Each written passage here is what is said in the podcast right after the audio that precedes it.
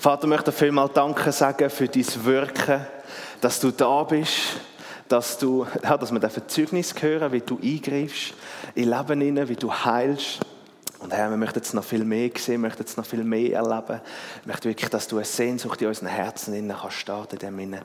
Und ich bitte dich, Herr, dass du uns Aufnahme, ähm, aufnahmebereit lässt sein für die heutige Predigt, für das, was du möchtest sagen, dass du unsere Herzen vorbereiten und öffnen. Danke dir vielmals, Vater, bist du da. Amen. Heute möchte ich etwas ganz Spezielles machen. Das habe ich noch nie gemacht. Ich möchte eine Fortsetzungspredigt zu meiner Predigt vom 1. September machen. Das ist schon einen Monat her. Und ich mache eine Fortsetzungspredigt vom Hangar vom letzten Freitag. Also es vermischt sich so alles ineinander. Das ist ein Thema, das mich sehr beschäftigt. Kannst mal da äh, beamern. Meine Abhängigkeitserklärung heißt die heutige Predigt. Genau, Rückblick auf den 1. September. Am 1. September lautete meine Predigt Glaube versus Unglaube. Dabei versuchte ich aufzuzeigen, was der Glaube für die Menschen im Alten und im Neuen Testament bedeutete. Und ich habe euch herausgefordert, dass der Glaube in eurem Leben sicht- und hörbar sein soll im Alltag. Nach dem Gottesdienst kam Kurt Rolle auf mich zu und dankte mir für meinen Dienst und bemerkte, dass dies ein Thema sei, das man eigentlich kennt, aber es gut tut, wenn man es immer wieder hört oder immer mal wieder hört. Und ich stimmte ihm zu und ich machte die Bemerkung zurück, aber wenn man es doch weiß, warum geschieht dann so wenig sichtbar Übernatürliches in unserem Gottesdienst? Ich merkte, dass meine Bemerkung einen zynischen Unterton hatte, aber der Gedanke, der ließ mich nicht mehr los. Wenn wir doch wissen, was unser Glaube für eine Kraft hat, warum sehen wir nur vereinzelt Heilungen? Warum sind Wunder und Zeichen in unserem Alltag keine alltägliche Sache? Ihr dürft mich bei dieser Frage, die ich mir stelle, nicht falsch verstehen. Mir geht es nicht darum, euch oder mich selbst irgendwie unter Druck zu setzen oder einen Druck aufzubauen, damit wir mehr glauben. Und ich möchte auch nicht euren Kleinglauben anklagen, sondern ich wünsche mir, dass es in unseren Herzen ein Wunsch nach mehr übernatürlichem Wirken Gottes darf entstehen dass in unserem Herzen eine Sehnsucht entstehen darf, dass Wunder und Zeichen alltäglich werden dürfen. So beim Nachforschen über dieses Thema wurde mein Anliegen, dass ich ein von Gott gewirktes übernatürliches Leben führen möchte, immer größer.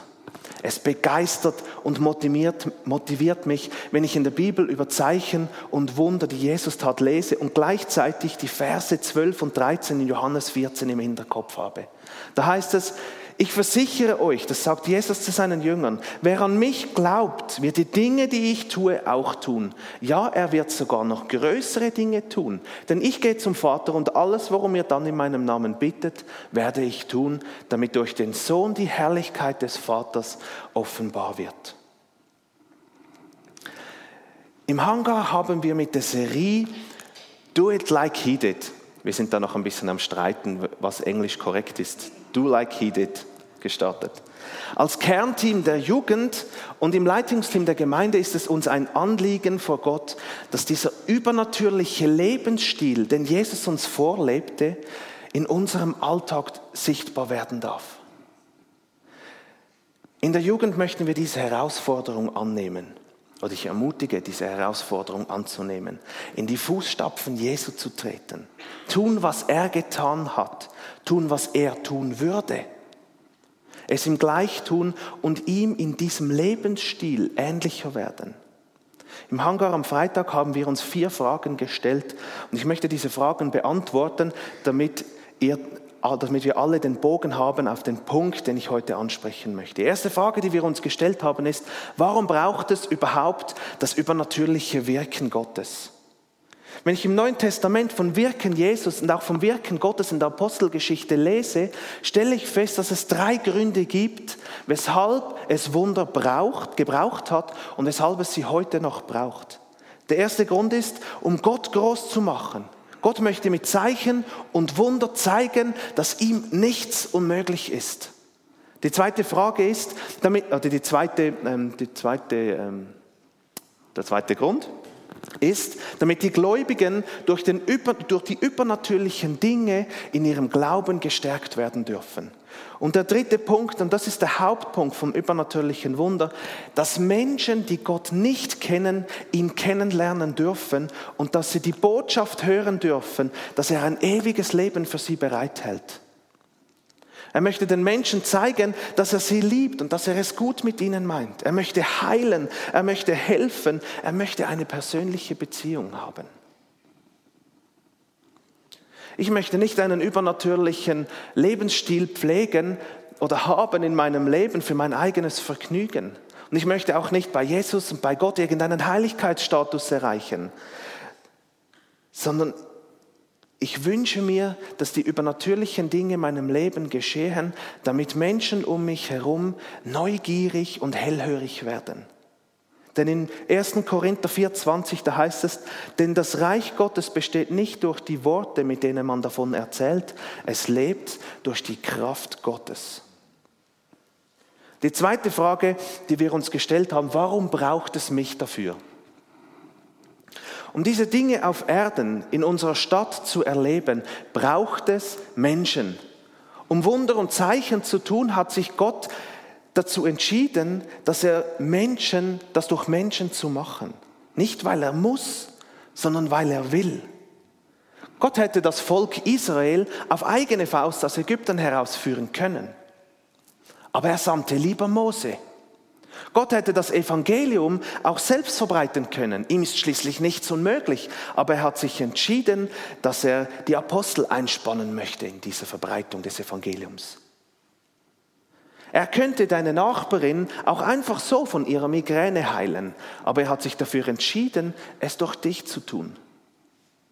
Er könnte deinen Arbeitskolleg ohne weiteres einfach so helfen, aber er hat sich entschieden, dich und dein Gebet zu gebrauchen.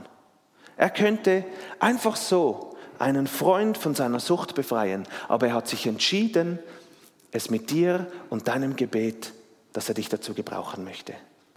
Und genau gleich wie Gott Jesus gebrauchte, um auf der Welt durch Zeichen und Wunder die Botschaft Gottes zu verbreiten, möchte er heute im Jahr 2013 dich gebrauchen, um mit übernatürlichen Wirken seine Botschaft heute zu verbreiten. Wir können das Übernatürliche schon beiseite legen im Thema Hilfeleistung oder Evangelisation.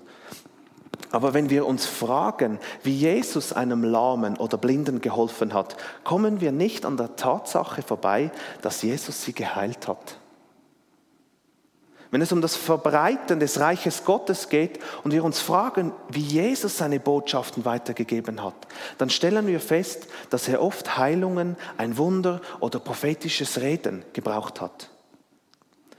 Können wir das Übernatürliche in unserem Streben danach, Jesus ähnlicher zu werden, einfach so ignorieren?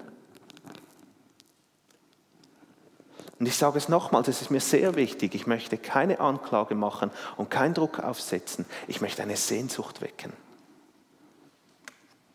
Die dritte Frage, die wir uns gestellt haben am Freitag, was war an Jesus besonders, dass er all diese Zeichen und Wunder tun konnte? Was denkt ihr oder was geht in eurem Kopf vor, wenn ich euch sage, dass Jesus keine Kranken heilen konnte?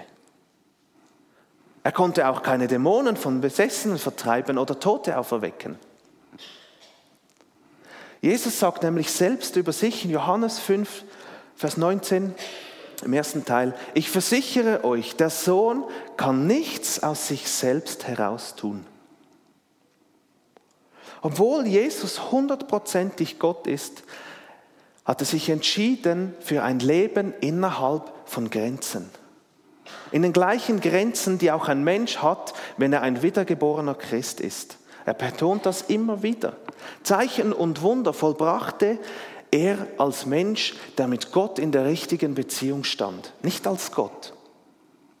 Hätte Jesus sie in seiner Eigenschaft als Gott vollbracht, wären sie für uns unerreichbar. Wir hätten keine Chance, in diesem Teil ihm ähnlicher zu werden. Aber wenn er sie als Mensch tat, dann liegt es in meiner Verantwortung und seinem Lebensstil zu folgen. Die Frage ist nun, was war denn an seinem Lebensstil besonders? Der erste Punkt ist, in seinem ganzen Leben hatte er keine Sünde, die ihn vor Gott trennte. Wenn wir Menschen auf die Welt kommen, sind wir von Grund auf vorbelastet. Wir sind durch die Sünde im Paradies von Gott getrennt. Dieser Graben, den wir haben oder hatten, der hatte Jesus nicht. Darum ist das Wunder der Geburt von Jesus so wichtig. Der Heilige Geist hat übernatürlich eingegriffen und Maria schwanger gemacht. Dadurch hat Jesus diese Vorbelastung nicht. Er war seit seiner Geburt mit seinem Vater im Himmel verbunden und er hat sich in seinem ganzen Leben nicht zu Schulde kommen lassen.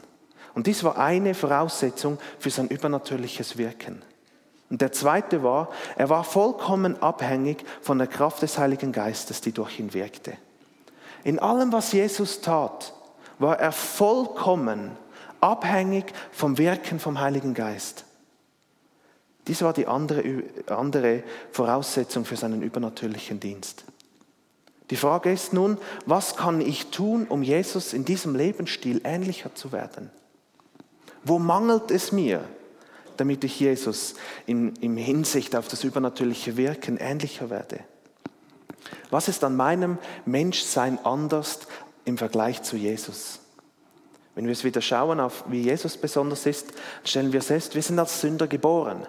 Als aber Jesus ans Kreuz ging, ging, ging hat er alle meine Sünden auf sich genommen. Meine Trennung von Gott, die ich von Anfang an hatte, hat er auf sich genommen. Er hat jeden Fehler, jede falsche, jede falsche Gedanke, jede gemeine Handlung, die ich in meinem Leben vollbracht habe und noch tun werde, hat er auf sich genommen.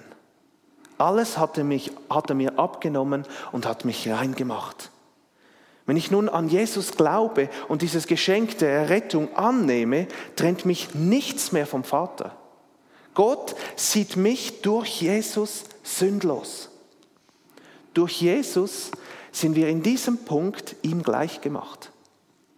Das unterscheidet uns nicht mehr, wenn wir dieses Geschenk angenommen haben. Der wirklich entscheidende Punkt, in dem wir Jesus ähnlicher werden können und müssen, ist seine Abhängigkeit vom Heiligen Geist. Wie sehr willst du vom Heiligen Geist abhängig sein? Und auf diesen Punkt möchte ich heute Abend einen Finger legen. Abhängigkeit ist in unserer Gesellschaft ein Wort, das eher negativ belastet ist. Abhängigkeit ist eine Gebundenheit an etwas. Sucht nach Drogen, Sex, Anerkennung oder Essen. Etwas bestimmt und gestaltet zum Teil dein Leben. Dein Körper hat ein starkes, schier unüberwindbares Verlangen nach etwas. Deine Arbeit bestimmt deine Lebensgestaltung. Abhängigkeit scheint irgendwie einzuengen. Damit du wohnen kannst und etwas zu essen und Kleider zum Anziehen hast, musst du arbeiten gehen. Wir sind immer irgendwie abhängig und machen uns Sorgen. Manche versuchen aus diesem Korsett der Abhängigkeit und Arbeit und Verpflichtungen auszubrechen. Man möchte selber entscheiden, alle Möglichkeiten offen halten und jeden erdenklichen Weg frei wählen dürfen. Man möchte sich nicht von Verpflichtungen und Verantwortung bestimmen lassen. Es gibt aber auch andere, die sich einfach so ihrem Schicksal fügen. Wie finden wir das Thema in der Bibel? Gott fordert uns dazu auf, der Tatsache ins Auge zu sehen, dass wir in Wirklichkeit komplett abhängig sind von ihm. Jedes Lebewesen in jeder Sekunde seines Lebens ist abhängig von ihm. Psalm 104, 27 bis 29, da heißt es, allen, alle Lebewesen hoffen auf dich, dass du ihnen ihre Speise gibst zur rechten Zeit. Du gibst sie ihnen, sie sammeln alles ein. Du öffnest freigebig deine Hand und sie werden satt von deinen guten Gaben. Doch wenn du dein Angesicht verbirgst, dann erschrecken sie. Entziehst du ihnen den Lebensatem, so scheiden sie dahin und werden wieder zu Staub. Jedes Lebewesen ist abhängig von Gott. Gerade in der Heilsgeschichte wird unsere totale Abhängigkeit von Gott sichtbar. Kein Mensch kann sich selbst erlösen und somit ewiges Leben verschaffen. Erlöst von allen Sünden und gerettet in eine wiederhergestellte Beziehung zum Vater, kann nur derjenige, der das Geschenk im Glauben an Jesus annimmt. Die Aktivität liegt hier nicht beim Mensch. Gott ist es, der es möglich gemacht hat durch das Scherben Jesus am Kreuz. Wir können damit unseren Leistungen nichts erreichen. Wir sind total abhängig von Gott. Von ihm abhängig sein ist nicht etwas, das wir erreichen müssen, sondern es ist bereits eine Grundwahrheit, ob es uns gefällt oder nicht. Wenn, wenn dir diese Tatsache nicht gefällt, dann hast du zwei Knackpunkte, Knackpunkte in deinem Leben, Knacknüsse in deinem Leben. Die eine Knacknuss ist, es kann sein, dass du nicht auf Gott vertraust oder dass du Gott nicht vertrauen kannst oder dass du ihm nicht glauben kannst, dass er jederzeit es gut mit dir meint. Und die zweite Knacknuss ist, du glaubst nicht daran, dass Gott absolut alles möglich ist. Dies kann entstanden sein aus Enttäuschung, Verletzungen, womöglich auch aus Prägungen. Und diese Knacknüsse, die dürfen, dürfen wir nicht außer Acht lassen. Wenn wir merken, wir haben da, uns gefällt es nicht, von Gott abhängig zu sein oder wir, wir, es engt uns ein, dann dürfen wir das nicht außer Acht lassen. Am besten holst du dir dann Hilfe in Form von Gesprächen, Seelsorge oder so so. Denn das Resultat daraus ist, dass du die Dinge in deinem Leben und vor allem im Glaubensleben versuchst, aus eigener Leistung zu schaffen. Sorgen bestimmen deinen Alltag. Du machst dir sorgenvolle Gedanken um Nahrung, Kleider, Wohnung, über deine Kinder, über deine Arbeitsstelle. Du versuchst christliche Tugenden aus eigener Kraft zu erarbeiten. Und Übernatürliches ist in deinem Leben nicht wirklich sichtbar. Schlussendlich bist du müde, lustlos, ausgelaugt, verbittert und nur noch mehr enttäuscht.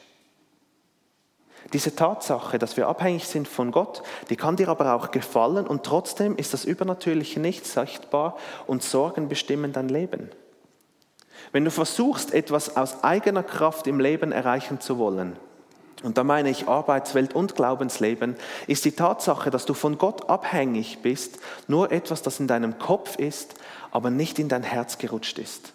Und diese Knacknuss, denke ich, haben die meisten von uns, und da schließe ich mich mit ein. Das Denken der Gesellschaft steht uns da im Weg.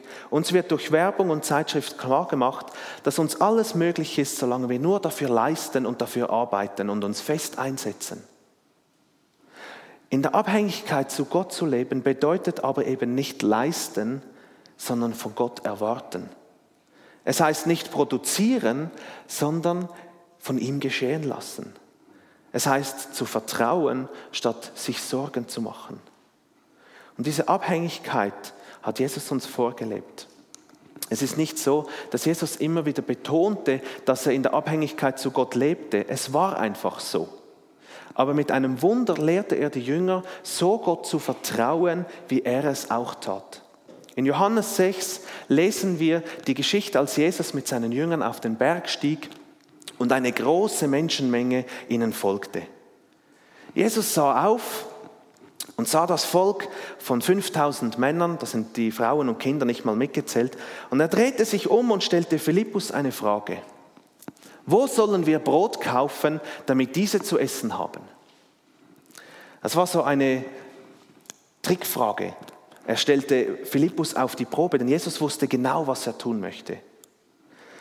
Und Philippus sah diese Menschenmenge auch und antwortete wahrscheinlich in einem verzweifelten Unterton, ja nicht mal 200 Dinar würden reichen. Der optimistische Andreas fand ein Junge, der etwas zu essen bei sich hatte. Aber auch er hatte nur fünf Brote und zwei Fische. Auch diese würden wohl nicht reichen. Dieses anschließende Wunder, das geschah, ist das einzige Wunder von Jesus, das in allen vier Evangelien aufgeschrieben wurde.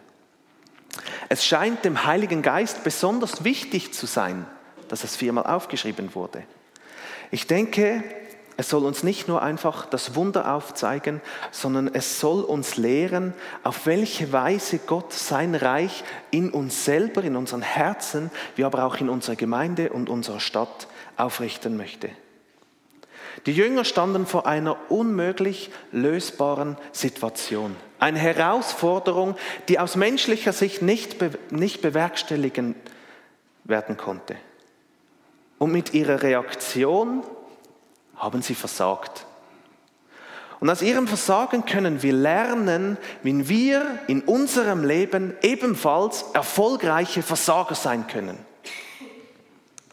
Es gibt drei Prinzipien, die die Jünger verfolgten, denen auch wir verfolgen, die auch wir verfolgen können, wenn wir erfolgreiche Versager in der Schule, in der Freundschaften, im Arbeitsleben, in der Ehe mit unseren Kindern sein wollen. Das erste Prinzip heißt, schau dir die Größe deiner Aufgabe an. Es war eine große Menschenmenge. In Vers 2 und 5 wird zweimal beschrieben, wie groß das Volk war, das sich da versammelt hatte. Man hat das richtig hervorgehoben. Es war wirklich sehr groß. Und die Aufgabe, die Jesus stellte, war groß. Gott wird in unserem Leben immer wieder, uns immer wieder vor Aufgaben stellen, die groß sind. Visionen geben, die groß sind. Herausforderungen, die uns zu groß erscheinen. Und immer, wenn wir davor stehen, dann fragst du dich, wie kann dies überhaupt möglich sein? Wie kann ich das überhaupt schaffen? Ist es überhaupt machbar? Gerade wenn du vor einer kranken Person stehst, die mit Schmerzen zu kämpfen hat und Gott möchte dich gebrauchen, um mit dieser Person zu beten, damit sie geheilt wird, dann ist die Herausforderung menschlich gesehen unmöglich. Später im Leben der Jünger, sie standen mit Jesus auf einem Berg und dieser Frau, also Jesus verabschiedete sich von ihnen und sagte, geht nun in alle Welt zu allen Völkern und macht sie zu meinen Jüngern. Da standen sie, elf Männer. Einige zweifelten noch, einer hat sie verraten, darum waren sie nur noch elf. Und dieser kleine Haufen von Menschen soll nun die Botschaft Gottes in die ganze Welt bringen. In der damalig bekannten Welt gab es schätzungsweise ca. 250 Millionen Menschen. Das bedeutet, ein Jünger auf 22,7 Millionen Menschen. Das ist noch eine viel größere Aufgabe, als diesen 5000 Menschen Essen zu geben. Wiederum war die Aufgabe menschlich gesehen unmöglich. Und gerade auch dann scheint sie unmöglich, wenn wir das zweite Prinzip noch dazu nehmen. Das heißt, schau darauf, wie wenig du hast. Die Jünger standen vor den 5000 Menschen und meinten, wir haben niemals genügend Geld. Wir haben doch nur fünf Brote und nur zwei Fische. Sie richteten ihre Blicke, ich kann mir das bildlich vorstellen, wie sie immer auf die Menschenmenge geschaut haben und dann, wie wenig das sie hatten. Sie haben immer die Größe der Masse, ähm, auf die, sie haben ihren Blick auf die Größe der Masse gerichtet und auf die wenigen Ressourcen, die sie hatten, und sie verzweifelten. Später standen sie wieder am gleichen Punkt, 250 Millionen Menschen. Zusammen mit den anderen Gläubigen waren sie eine Schar von 120 Menschen. Ihre Ressourcen waren kläglich, um das Evangelium in der ganzen Welt zu erzählen. Sie hatten keine Bibel, wie wir sie heute haben. Sie hatten keine Zeitung, kein Internet, kein Facebook, kein Auto, kein Flugzeug, kein Zug, nicht mal ein Velo. Wie sollen nun 120 Gläubige die ganze Welt zu Jünger machen? Die Aufgabe ist immer zu groß und die Ressourcen sind immer zu klein. Satan versucht auch in unseren Gedanken immer die Schwierigkeiten noch größer und uns in dieser Situation noch kleiner zu machen, sodass wir aufgeben, bevor wir überhaupt begonnen haben. Und das ist ein Kampf, der jede Gläubige in seinem Leben hat. Wir stehen vor der Aufgabe, Menschen von der guten Nachricht zu erzählen. Und im selben Moment, wo du die Möglichkeit hättest, hast du ein Kloß im Hals und dein Herz schlägt schneller. Du bekommst Angst. Diese Person ist dir womöglich intellektuell über, überlegen. Was, wenn oder sie eine Frage stellt, die ich nicht beantworten kann? Ich weiß doch eigentlich gar nichts. Wer bin ich schon? Großes Problem, kleiner Mensch. Wir stehen vor der Aufgabe, Menschen zu heilen und im selben Moment, wo du die Möglichkeit hättest, schaust du auf die Unmöglichkeit. Was, wenn nichts passiert? Du erinnerst dich daran, dass du am Morgen gesündigt hast, als du gelogen hast. Und in diesem Zustand geschieht doch sicher nichts. Wer bin ich schon, dass ich Menschen die Hand auflegen könnte und sie geheilt werden? Als ich vor fünf Jahren hier in der Pimi 100% eingestellt wurde, habe ich die Arbeit von Benji Morph übernommen. Sie sind als Ehepaar Ende August auf Malaysia in die Mission abgereist und ich sollte Anfang Dezember ähm, meine Arbeit aufnehmen. Und in diesen drei Monaten, als Benji schon weg war und ich so langsam in die Arbeit ähm, mich versuchte einzuarbeiten, wurde mir so richtig bewusst, was ich für ein Erbe antrat. Und ich fing an zu begreifen, was es bedeutete, 100% in einer Gemeinde zu arbeiten.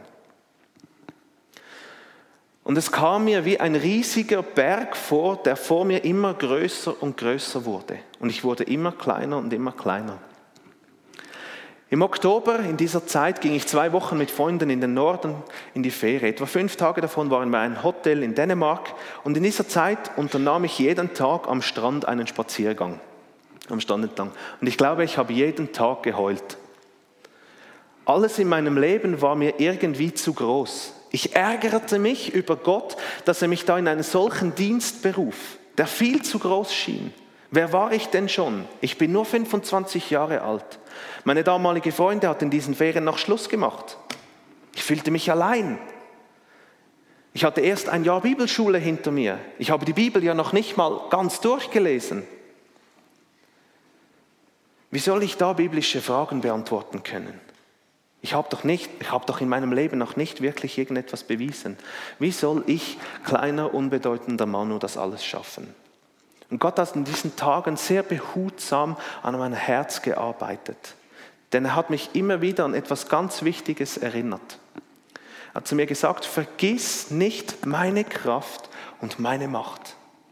Mir ist nichts unmöglich. Wenn du dir Gedanken über die Größe deiner Herausforderung im Dienst machst und dir bewusst wird, wie wenig du mitbringst, dann erinnere dich immer wieder daran, dass ich durch dich wirken werde. Dies ist nämlich, das spricht nämlich das dritte Prinzip, um ein erfolgreicher Versager zu sein, an. Lass Gott aus dem Spiel. Vergiss einfach, dass er da ist. Die Jünger konnten das bei der Herausforderung, den 5000 Essen zu geben, sehr gut. Obwohl sie schon oft sahen, wie Gott durch Jesus gewirkt hat, kamen sie nicht auf die Idee zu sagen, lass es doch Gott machen. Sie ließen Gott, Gott außen vor.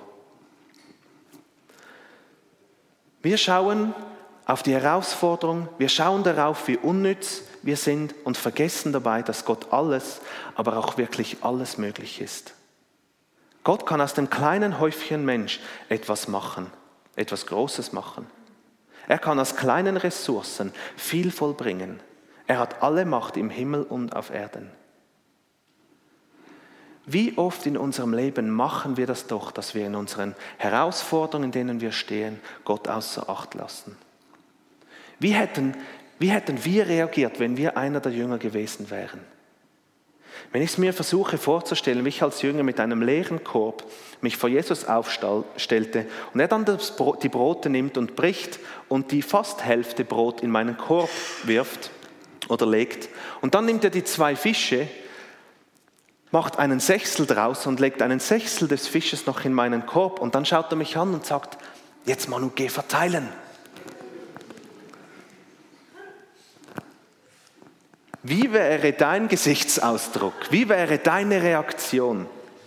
Jesus, du machst wohl Witze. Du lässt mich ja völlig blöd dastehen. Mein Korb wird schon in der ersten Reihe leer sein. Ich habe eine Idee. Mach du doch einen Haufen Brot dort und einen Haufen Fisch dort. Mach das Wunder, wenn du das Wunder machen willst, mach es. Und dann holen wir die Körbe und dann fülle ich Brot ein und ich fülle Fische ein und verteile, bis alle in der letzten Reihe harten und wir nichts mehr vor euch haben. Das wäre wahrscheinlich so unser Vorschlag gewesen. Jesus, mach mal zuerst das Wunder, bevor wir verteilen. Jesus denkt sich aber, so möchte ich das Wunder nicht vollbringen. Und du wirst herausfinden, dass ich so meine Gemeinde nicht bauen möchte. Du hättest gern zuerst die vollen Ressourcen, damit du am Schluss leer bist. Ich aber möchte, dass du mit praktisch nichts beginnst und am Ende die ganze Fülle hast. Am Schluss hatten sie zwölf Körbe frei oder noch voll. Diese Situation vor dem Wunder der Speisung der 5000 ähnelt vielen Situationen, in denen wir in unserem Alltag stehen. Denselben Kampf, den die Jünger innerlich zu kämpfen hatten, haben auch wir Tag für Tag. Es ist eine Tatsache, dass die Aufgaben Gottes groß sind und unsere Ressourcen klein. Jesus ähnlicher zu werden, ist nicht gerade die einfachste Herausforderung. Für Heilung zu beten oder von Jesus zu erzählen, auch nicht. Zu geben, wenn man selber nichts hat, zu helfen, wenn man selber nicht mehr mag oder müde ist, ist auch nicht einfach. Gott fordert uns auf, dass wenn er dir eine Aufgabe gibt, sei es für Heilung beten, einen Dienst zu tun oder von ihm zu erzählen, dass du nicht auf die Größe der Herausforderung schaust und nicht darauf, wie klein deine Ressourcen sind oder wie klein das du bist, sondern denk daran, dass Gott derjenige ist, der multipliziert, der Herzen erweicht und der die Heilung vollbringt. Ich möchte es meinem Leben nicht den Jüngern in dieser Situation gleich tun. Ich möchte aufhören, alles versuchen aus meiner eigenen Kraft zu tun, sondern ich möchte vor Gott kapitulieren und eingestehen, dass ich in jeder Lage, in jeder erdenklichen Lage, im Glauben, in meiner Arbeit, in meiner Freizeit, dass ich abhängig bin von ihm und dass ich es bleiben möchte. Darum heißt meine Predigt heute Morgen meine Abhängigkeitserklärung. Philipper 2,13, da heißt es, denn Gott ist's, der in euch wirkt, beides, was wollen und das Vollbringen nach seinem Wohlgefallen. Meine Frage heute Abend ist es, und ich euch stellen möchte, wie steht es um eure Unabhängigkeit? Oder wie steht es eben um eure Abhängigkeit? Ich möchte noch beten. Vater, mache unseren Herzen es mehr und mehr bewusst, dass wir in jeder Lebenslage abhängig sind von dir. Immer. Und Herr, wir möchten, wenn wir herausgefordert werden von dir, und wir werden viel herausgefordert von dir, aber du tust nie uns überfordern. Aber hilf uns und lehr uns, nicht auf die Größe zu schauen von der Herausforderung. Und dass wir nicht darauf schauen, wie klein das wir sind oder welche Ausbildung das wir haben oder welche Ressourcen das wir haben. Sondern lehr uns, uns einfach in deine Abhängigkeit zu stellen. Es nicht versuchen zu leisten aus unserer Kraft, sondern in Abhängigkeit von dir es geschehen lassen. Hilf uns in dem Vater. Und bau dein Reich so auf in meinem Herzen. Inne. Bau dein Reich auf diese Art auf in unserer Gemeinde, in unserer Jugend, in unserer Stadt. In dieser Abhängigkeit zu dir. Amen.